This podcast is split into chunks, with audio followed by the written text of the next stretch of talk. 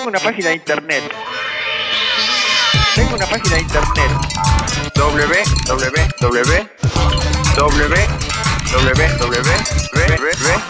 No es necesario. Escribís basta.metro95uno.com. El blog de Basta de Todo. Hola, soy Jerry Garbulski. Hola, soy Santiago Bilinkis. TEDx, TEDx, TEDx Río de la Plata. Basta todo. Río de la Plata. TEDx. Hola, hola.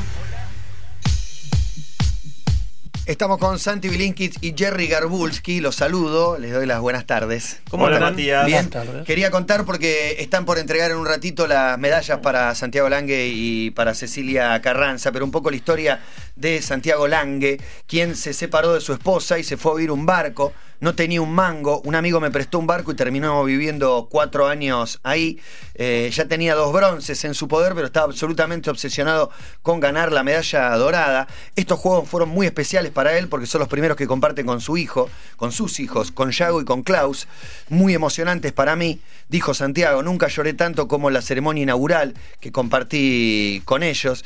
Lange y Carranza Zaroli llegaron a la Medal Race en el primer lugar y con 5 puntos de ventaja sobre Italia y 7 sobre Austria. Traducido apenas con el tercer puesto en la cancha, el yachting argentino podría conseguir una primera medalla. Lo interesante de esta historia es que casi todos pusieron en duda la participación del Ángel cuando el año pasado un cáncer le quitó un pulmón, pero no pudo contra su inmensa pasión de navegante y su inconmensurable gana de vivir. Fue tremendo. Yo lo llevé al hospital en Barcelona cuando se descompuso. Jamás pensé que podría recuperarse y acá estamos listos para navegar, había contado Cecilia Carranza Zaroli en la previa de los Juegos.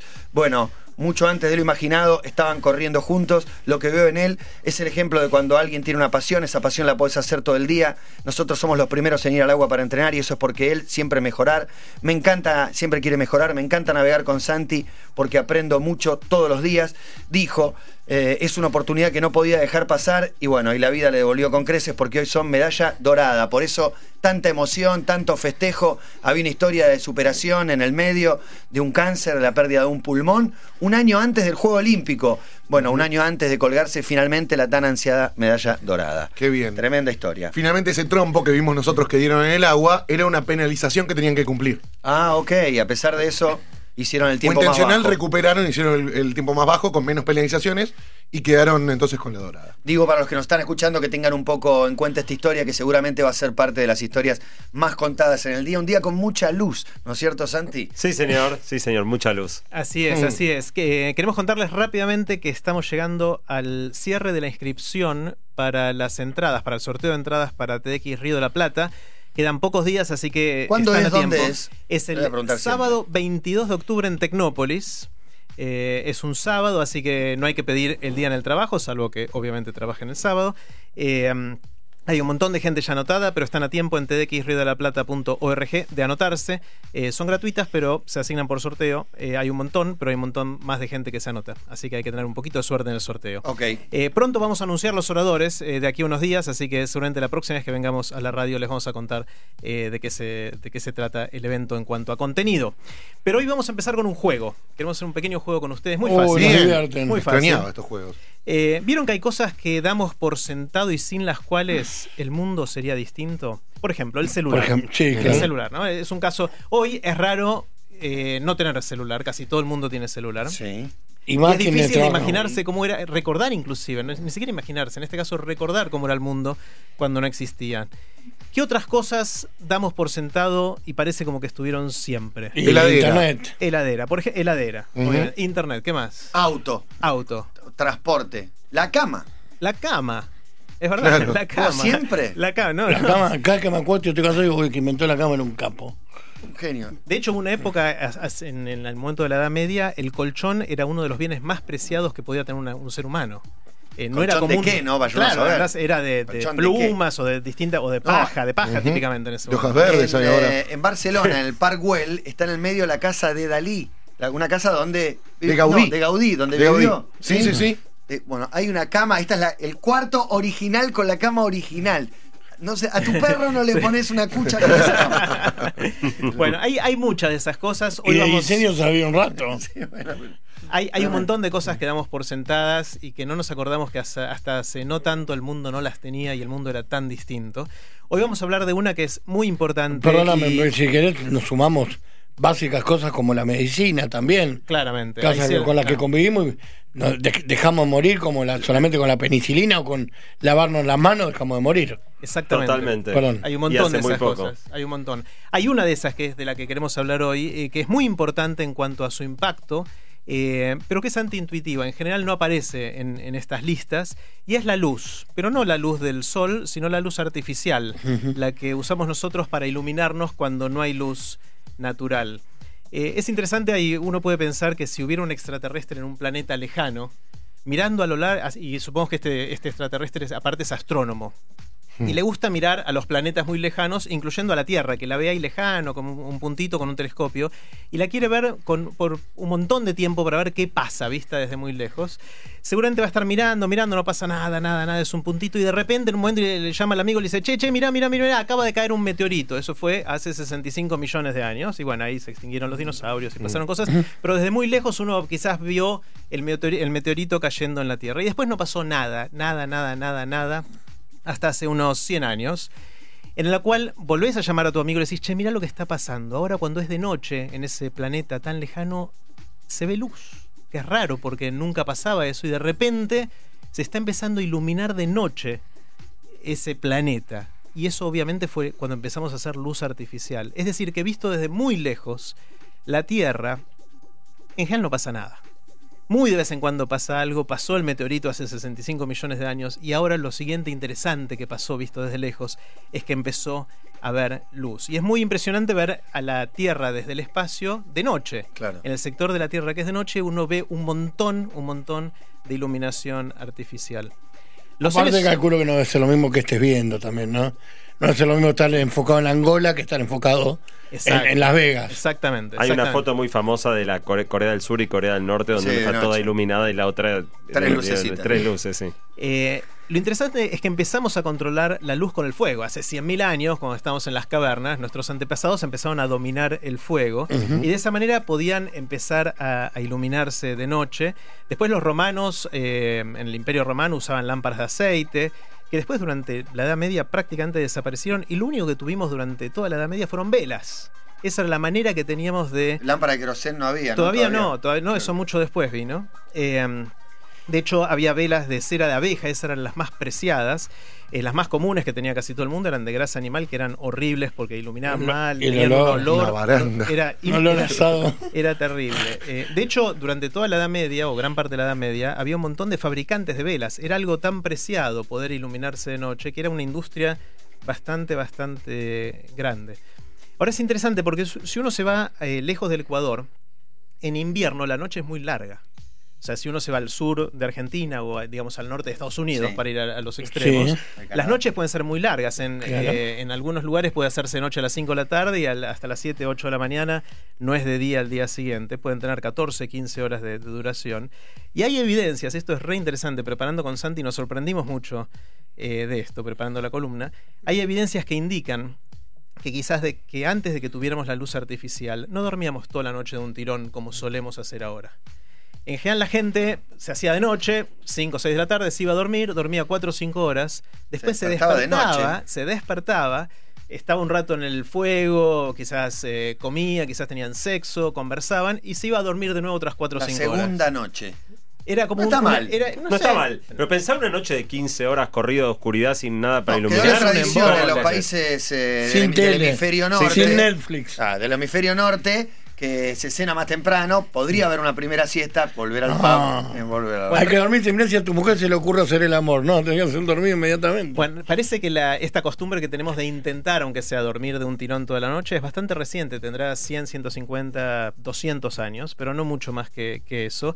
Y de hecho, muchos argumentan que el- hay un insomnio muy común, parece, que es el insomnio de la mitad de la noche. Justamente gente que se despierta después de haber dormido 4 o 5 horas, está despierto 2 o 3 horas y después vuelve a dormir. Sí. Y ese tipo de inso- de insomnio hay gente que dice que es el resabio evolutivo de haber tenido que dormir así porque no Ponele. nos quedaba otra. Claro. O sea, es, un poco especulativo. Gente un poco Eh, primitiva, ¿no es cierto? Es un, sí, un poquito, exacto. Los que Yo lo con tu cosa no me meto. Yes. Bueno, la, la cosa es que pasó, pasó el tiempo y pasó algo interesante alrededor de 1750. ¿Qué pasó? 1700. Y, y fue un descubrimiento de casualidad. Parece que había un cachalote. Eh, Los tienen a los cachalotes, son las ballena, ballenas. una Bebés. especie. Esta es una, una- una especie que es un- una ballena muy grandota, eh, que quedó varada ahí y la abrieron, la rompieron la cabeza y arriba del cráneo tenía una gran cavidad. Una cavidad donde había un líquido aceitoso, blanco, eh, um, que hasta el día de hoy ni siquiera sabemos muy bien para qué sirve ese líquido en la ballena, pero que resulta que es buenísimo para hacer velas. Es un líquido como una cera, un aceite, que si uno hace velas con eso, ilumina mucho más, de manera mucho más brillante que las velas Lo tradicionales. que, lo que es hermoso en esa época de todo investigar, calculo que lo primero que hicieron, lo probaron para comer, "Mm, para comer no. esa parte no, esa Esa parte no. no. Bueno, parece que Washington y Franklin en, en Estados Unidos en, en el siglo XVIII eh, usaban mucho de estas velas y eh, Washington en un lugar escribió que gastaba el equivalente hoy, traído a pesos de hoy, de 15 mil dólares por año en velas. En ese fortuna. momento, en ese Bueno, momento la, claro, la tarifa de gas, eh, claro, es, es, Casi digamos, como pagar hoy la cuenta de la más, luz. más o menos. eh, Ustedes dijeron primero. pero era una barbaridad de plata. Obviamente él podía, podía pagarlo, pero un montón de gente no. Y es interesante porque este líquido que está dentro de la cabeza de estas ballenas tiene una viscosidad y una consistencia muy parecida a la del eh, esperma. Mira, En inglés, de hecho, el cachalote se dice sperm whale, que es la ballena del esperma. no te puedo creer. Porque tiene esto adentro de la En la cabeza. cabeza. Vos la que de la ballena. Dijeron, ¿y si pruebo a ver si con esto hacemos velas? No. No, de ahí no. viene el Vos sí que dicho, no ¿no? se nunca. ¿no? Alguno habrá intentado. Para mí sí. Eh, lo interesante es que cuando mataban a una. Es, es tan grande el pedazo de. el- el- la cavidad que tiene en la cabeza esta ballena para. Puede tener hasta 2.000 litros de esta cera, una Uh. ballena. Qué 2.000 calentura. litros. Entonces, eh, cuando mataban a estas ballenas y le sacaban este, este aceite que tenía, se tenían que meter dentro del cráneo. Una persona tenía que meterse y estar durante varios días raspando para sacar todo ese aceite que ¿En era. qué era muy película? En una película lo vimos hace poco, que era como el peor de los laburos que te podía tocar. Meterte dentro de una ballena. Venderte dentro de la ballena. No sé si Moby Dick o Bueno, en una Moby de Dick, esas. las fantasías que surgieron después de todo esto llevaron, entre otras cosas, a, a Moby Dick, que es distinto. Ahí, ahí lo come, ¿no? Al- En la ballena, pero es Pero estar me dentro de la parece ballena, que en ¿no? una, uno estoy casi seguro que era Moby Dick, la película, que era el peor laburo, era como ser cadete de los cadetes del barco, era agarrar una ballena había que meterse en el malote. Bueno, durante mucho tiempo, esta fue la mejor manera de iluminarnos, quemando esta, esta grasa, este aceite que estaba dentro de las ballenas, y se mataron del orden de 300.000 ballenas en, en 100 años, un montón. Quedaban muy poquitos, estaban por extinguir estos cachalotes, y justo se descubrió el petróleo. Que no es ni más ni menos que los bichos extintos de hace millones de Claro, años también. Claro. que le salvaron la extinción al cachalote, porque se volvió mejor la iluminación con querosén eh, que, vino, que vino en ese De momento. hecho, esas eran lámparas ya que podías regular la intensidad. Bueno, no sé si regular la intensidad, pero iluminaban mucho. Claro, de hecho era 20 veces más iluminación que las velas, una, una lámpara de, de querosén, y eso fue hace más o menos 100 años. Qué fue gran anteayer. Sí, se regulaba la intensidad. Había como una especie de. Me acuerdo que era Yo el tengo una de querosén, pero ahora. Sí. No sé si en ese momento era igual. La mecha subía o bajaba y ahí subía o bajaba. La camisa. La camisa. Uy, ¿sabes qué se llama la- la campamento, en el campamento No, era con Pero eso, ese es el sol de noche. Es el sol de noche, sí, sí, sí. exacto, Pero sí, solo sí, quería sí. decir la camisa, que en realidad es eh, la tira de la cortina. La o muy parecida. Esa era la mecha del querosén. La mecha de queroseno ubicás con la que subís una Sí, persiana, sí, no sí, cortina, una parece persiana. mucho a eso, sí, sí. Exactamente. Bueno, eh, es interesante porque con esto del querosén, ahí hace unos 100 años explotó la industria, por ejemplo, de los libros y de los diarios, porque ahora la gente tenía más tiempo. De noche, que Y no podía tenía que trabajar, leer. podía leer. Claro. Antes era muy caro, muy difícil hacerlo. De hecho, hasta, 100 hasta hace unos 150 años, leer de noche era un lujo. Muy poquita gente podía leer de noche hasta hace no tanto tiempo. Y ahí llegamos al gran crack de esta historia, que es el famoso Thomas Alva Edison. Eh, Edison, Ed- Edison, un tipo muy particular, fue a la escuela en su vida solo 12 semanas. A las 12 semanas de ir a la escuela, la maestra estaba harta de Edison y le dijo a la mamá, llévatelo este flaco, es insoportable, es inquieto, todo el tiempo hace preguntas, rompe. La madre se ofendió mucho y decidió educarla a ella. De manera que eh, Edison nunca más volvió a la escuela y su mamá lo educó eh, en la casa. Y no sé ustedes, cuando yo era chico yo quería ser inventor. Si a mí me preguntaban, viste, alguno dice bombero, otro astronauta, yo decía, yo quiero ser inventor. Edison decidió ser inventor. Edison eh, cumplió de alguna manera el sueño del pibe. A los 10 años ya armó su primer laboratorio y a los 15 ya era lo que hoy llamaríamos emprendedor. El tipo era un tipo inquieto, pero no solo muy creativo, un tipo muy vivo para los negocios. Muchas Eh, ideas. Pero con- la lamparita bueno, pero contrariamente a lo que la mayoría cree, Edison no se le prendió la lamparita, por lo menos no inventó la lamparita. Eh, Edison era un tipo que la mayoría de las veces no inventaba de cero. Agarraba algo que ya estaba inventado. Un invento mal hecho. y- claro, exactamente. Y lo mejoraba. Mejoraba algo que no, que Jobs. no terminaba de, de- Exactamente, ahora vamos a. Sí, lo aprendimos en un capítulo de. Los Simpsons. Eso. Eh, de manera que, eh, digamos, hace, eh, en el momento Es que Edison. es una gran virtud igual, ¿eh? No hay, no hay que Claro. desconocerla. Una, gran virtud, una gran virtud de la cual el tipo montó uno de los imperios, ahora vamos a ver, pero uno de los imperios este, industriales más grandes de, de la historia humana. Eh, el tipo agarró, digamos, ya 80 años antes había varias, pa- varias patentes de diseños de lamparitas, pero el problema es que o eran carísimas, o eran un armatoste muy grande, o duraban muy, muy poco. Ninguna funcionaba bien, en definitiva, ya sea por ser muy cara, muy grande, o, o durar muy poco. El tipo, básicamente, el hallazgo fue que encontró un diseño chiquitito, barato y que duraba mucho. Ahora, uno tiene la idea, por esto de se le prendió la lamparita, que fue un proceso medio mágico, ¿no? Donde se te ocurre una cosa Sí, sí. y lo resuelves. El tipo laburaba como un burro. Laburaba prácticamente las 24 Sí, horas. prueba y error eh, 1500 probando veces. cosas. Para que se den una idea, Edison probó más de 6.000 materiales para tratar de hacer el filamento de la lamparita y encontrar algo que dé buena luminosidad, dure mucho y cumpliera con y fuera barato. Y pequeño. Eh, probó más de 6.000 materiales hasta que finalmente encontró que eh, tela de algodón carbonizada era lo que mejor funcaba. Hay que llegar ahí. Hay que, sí, imagínate la cantidad de Ah, cosas que habrá probado en el camino. Cordones. carbonizada. Cordones de zapatos, Difícil. cola de rata. Bueno, y, y- y la última, la que, la que funcionó posta, era bambú carbonizado.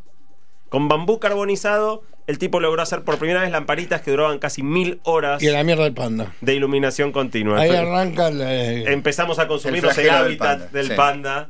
Y pobrecito. Entonces, tal cual decías vos, Matías, antes, Ed- Edison fue como el Steve Jobs de hace ciento y pico Bueno, de años. Los detractores más le señalan permanentemente que en realidad Xerox inventó otra cosa que el mouse No, no, y así. eh, Está, está bien, claro, sí, era sí. muy así, de la misma manera que, que Steve Jobs no inventó el MP3, pero creó el iPod y eso hizo que todo el mundo de Obvio, repente sí. pueda llevar la música consigo. Bueno, Edison creó una empresa eh, que se llamó Edison General Electric, que después perdió el nombre Edison Sí. y básicamente es la empresa... se llamó la calle donde quedaba General Eh, Electric. Exactamente. que ahora la compañía se llama General Electric. Está entre las 10 empresas más valiosas del mundo todavía hoy, la que fundó Edison. Eh, y un dato curioso es que cuando se creó la bolsa de valores en Estados Unidos y por primera vez iban a empezar las empresas a, a cotizar en bolsa, eh, eligieron 12 empresas para empezar y General Electric fue la una de esas primeras 12 empresas. Que Edison creó una de las primeras empresas en cotizar en bolsa y es la única de las 12 que 120 años después sigue cotizando Continúa. en bolsa. Impresionante. Con lo cual realmente hizo, hizo un, un monstruo absoluto. Lo cual también llama a preguntar eh, el cambio energético, ¿no? Porque o va a seguir este, este modelo o este modelo está obsoleto y hay otros modelos de energía posibles. Bueno, vos sabés que un dato muy curioso, muy, muy, digamos, mucho, antes de que nadie pensara en la energía solar, eh, Edison fue uno de los primeros en decir cuánta energía hay ahí y, y empezar a poner foco en pensar cómo diablos Claro. podía capturarse la energía solar. En la práctica la pegó con las bombitas y después este, agarró por ahí, pero el tipo ya había pensado en la idea de, de la energía del sol como fuente de, de energía renovable. En su vida tuvo más de mil patentes, pero era un personaje, el tipo era bastante vendehumo. Sí, no, me imagino que no todas eran una genialidad. No, pero además, eh, digamos, para atraer inversores, porque él necesitaba guita para desarrollar las cosas que hacía, eh, o atención, eh, muchas veces hacía grandes anuncios en cosas. Steve Jobs también es un poquito así. Sí. Hacía grandes anuncios de cosas que no tenía muy resueltas, y una anécdota bastante famosa es que lo- cuando estaba con las primeras lamparitas y todavía no duraban mucho, más o menos se quemaban cada cinco minutos. eh, el tipo llevaba periodistas a que vean la lamparita, pero los hacía pasar de a uno, le hacía una demostración de tres minutos, lo sacaba de la sala, alguien iba, cambiaba la lamparita para que nadie se diera cuenta que en realidad Mm. lo que el tipo por el momento tenía no, no funcionaba. Y si un periodista le preguntaba cuánto duraba la lamparita, el tipo decía, no, dura para siempre. Claro. Y duraba cinco minutos. Ahora, el gran golpe que pegó Edison eh, fue cuando por primera vez sacó las lamparitas a la calle Claro. eh, y, e iluminó todo un sector, de con el alumbrado público, iluminó todo un sector de, de- de Nueva York, en Manhattan, y ahí la gente de repente vio el potencial de este negocio de las lamparitas eh, y, y ahí pegó el gran salto. Dos datos curiosos, igual para terminar esta pequeña historia de Edison, es que inventó dos cosas más muy interesantes. Una es el trabajo multidisciplinario, porque a diferencia de uno que tiene la idea del inventor solitario, metido en su laboratorio casi solo, este tipo co- constantemente convocaba gente súper talentosa que supiera de cosas muy, muy variadas y armaba grandes equipos. Jobs. Eh, y la otra cosa muy curiosa es que fue el primero que inventó darle acciones a los empleados. Hoy es algo que en empresas tecnológicas es una práctica relativamente común, que aparte de cobrar tu sueldo tengas algo de acciones de la empresa que te permitan ganar Eh, plata. pero me- Es otra manera de sentirte parte de la empresa. En general Claro. es ponete contento que te doy el doble de trabajo y te pago lo mismo. Bueno, por ahí otra manera es esta. Bueno, Pero algunas me- empresas hacen eso, eso lo inventó Edison también, fue el primero que dijo, le voy a dar acciones de mi compañía a mis empleados. Digo, pero ahora muchas veces es la manera que tienen empresas chicas de autofinanciarse un proyecto. Dicen, bueno, si sale bien, nos va bien a todos, no cobremos un mango y después vemos. Edison lo hizo también de, la misma manera. Eso, eso lo inventó este, este señor Edison. Pero digo, que- digo, es la misma búsqueda de. No tengo, ah, muchas empresas le dan parte de esos, de esos, a ver si querés, esas acciones a la empresa como para arrancar, porque no tienen otra manera de, de pagarle a empleados tan calificados. Sí, muchas veces, digo, en, en el fondo tiene que ver un poco con esto de, de atraer talento que normalmente no podrías No pagar. podrías pagar, y claro. también motivar a la gente de una manera que, que- que si le va bien a la empresa, le de participen es de, esa-. De ese beneficio todos. De hecho, hay una historia de uno de los primeros empleados de Edison en, en este, en estas, en GE, en, en General Electric. Era un tipo que ganaba unos 600 dólares de, de esa época. Y, y Edison le propuso: Mira, te- ¿sabes qué? Te propongo que no cobres más, pero te doy tal porcentaje de la empresa. Y el padre de esa persona dijo: no, le, le recomendó que no lo hiciera, porque era una, en, en ese momento jamás habían No, escuchado claro, de eso. un básico. Y el otro, el otro dijo, sí, me mando. Se mandó y al año eso ya valía 10 mil dólares, no 600, Ok. que era lo que ganaba él. Con lo cual Uh. el otro fue a decirle al padre, viste, papi, eh, no estaba mal hacer esto. Y obviamente le fue, le fue muy bien. Es interesante como la iluminación de alguna manera marca cómo se van desarrollando las sociedades, los pueblos, las culturas. Una sociedad bien iluminada suele ser una sociedad que tiene más desarrollo que una que no está iluminada.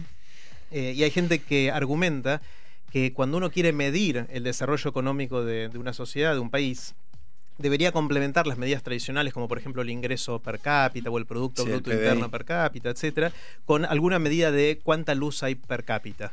Y de hecho, lo que mencionaban antes de comparar Corea del Norte con Corea del Sur es el ejemplo típico. Si googlean Corea del Norte y del Sur vistas del espacio de noche, van a ver que parece el mapa dibujado, la frontera. porque se acaba la luz, se acaba la luz en Corea del Sur y Corea del Norte, salvo la capital, prácticamente está totalmente a, a oscuras. En la historia de la luz pasaron un montón de cosas más. Una muy interesante es la, historia del flash, eh, del flash fotográfico, ¿no? Ese es otro tipo de, iluminación. Eh, esto fue más o menos en la década de 1880, ya hace bastante. Eh, un señor que quería sacar fotos adentro de las pirámides de Egipto. Ya se habían descubierto algunas de las cavidades donde había restos eh, milenarios y quería sacarle fotos, pero era muy difícil. Si ibas con antorchas u otra de las cosas que había ahí, realmente las fotos salían muy, muy mal. y, y en ese momento ya estaban haciendo experimentos y él descubrió que mezclando magnesio con pólvora se producía una explosión muy rápida de mucha luz, pero que duraba poquito tiempo. Sí. Eh, hizo, hizo eso, Esa ¡puf! Ese, foto, claro, esas cosas. fogonazo. Bueno, empezaron a hacer es- esas fotos eh, y rápidamente empezaron a, a usarse. Y uno. Y aprender fuego de lugares. Sí, ahí no sé si era muy combustible el lugar este. A lo sumo te quedas sin oxígeno y te asfixiabas vos, pero no, no había muchas cosas para quemar. Bueno, la cosa es que uno esperaría que esta nueva tecnología la usen primero la gente más adinerada para sacarse fotos en ocasiones sociales, pero no. Resultó que uno de los primeros usos del flash fue para sacar fotos de noche en lugares muy muy pobres para ver cuán hacinada estaba la gente. De hecho, volviendo, esto también fue en Nueva York, en, Manhattan, eh, hubo un- un periodista que sacó muchas de estas fotos que generó una opinión pública terrible y muy muy fuerte que empezó a hacer cambiar las políticas públicas ahí. Entonces, de alguna manera es un efecto inesperado del flash que cambian políticas públicas porque a alguien se le ocurrió sacar una foto adentro de la Mira, el carácter social. Cuando te dicen querés viajar en el tiempo, diría, viajaría a, ese- a esa, esa noche en Manhattan que se iluminó por primera vez una calle, lo que debía hacer la gente. Y si puedo viajar ahora en el tiempo, viajo a Río. Conectame, conectame con Río antes de cerrar, porque este es un momento muy especial. Viene la medalla dorada para Argentina. Santiago Lange y su historia de superación. Y Cecilia Carranza. Representando a Argentina. Totalmente emocionados los dos.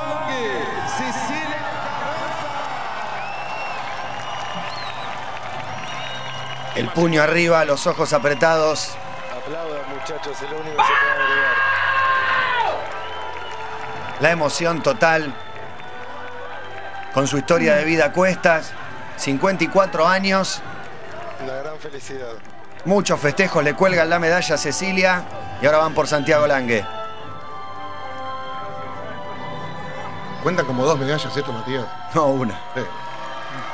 El abrazo en el doble mixto de vela, deporte del cual no entendemos nada ni queremos hacernos pasar por expertos en lo más mínimo. Pero justo estábamos hablando de velas. Estamos hablando de luz artificial Seguro se subieron a un cachalote para avanzar. Y una nueva medalla para la Argentina. Perdón, Santi Jerry, me, me moví un poquito porque la emoción de esa me, estaba, muy fuerte, me, muy, estaba, muy fuerte. me estaba tocando. Pero te dejo cerrar y casi que te quiero hacer una pregunta. Haceme la pregunta Me hablaste de un crack, el primer crack, que es eh, No, Edison. Edison, estamos estoy diciendo Sí, bien. sí, Edison. Y Tesla, y Tesla. Muchos oyentes están preguntando por Tesla, que también es otro, otro gran crack. Otro Pero es otro capítulo Eh, aparte. Es otro capítulo. Sí, ya volverá, ya volverá a, nuestras, a nuestras columnas. No, pa- para cerrar, simplemente como ya vimos varias veces, hay un montón de invenciones, de descubrimientos, de desarrollos que se hacen con una finalidad y terminan impactando en un lugar que nunca pudimos ver. Hace, hace un par de años hablamos de la imprenta y cómo el desarrollo de la imprenta hizo que se desarrollaran la- las lentes, porque la gente se dio cuenta por primera vez que era chicata, y esas lentes después llevaron a construir los telescopios y los microscopios que nos hicieron entender al mundo y a la vida de una manera que antes no habíamos visto. Sí. Entonces uno podría decir de alguna manera que Gutenberg tuvo por lo menos un impacto en acelerar el desarrollo en esas otras cosas. Con la luz pasa lo mismo, con la iluminación. Esto del flash que hace que, genera revueltas sociales eh, es uno de los, tantos ejemplos. No nos dio el tiempo para hablar de los láser, de las luces de neón, de un montón de otros desarrollos tecnológicos que, llevaron a un montón de otras cosas totalmente inesperadas al principio. Es muy divertido ver las invenciones que estamos haciendo ahora y decir, creemos que esto va a servir para algo y realmente lo más probable es que en el futuro sirva para cosas totalmente imprevisibles hoy. Vale la pena entonces estar conectados con nuestros amigos de TEDx Río de la Plata, cada vez más cerca del nuevo TED en Tecnópolis. El 22 de octubre, sábado. perfecto. Ya. Están todos avisados. Últimos días para anotarse. Tengo una página de internet. Tengo una página de internet. Www. No es necesario. Escribís basta.metro951.com. El blog de Basta de Todo.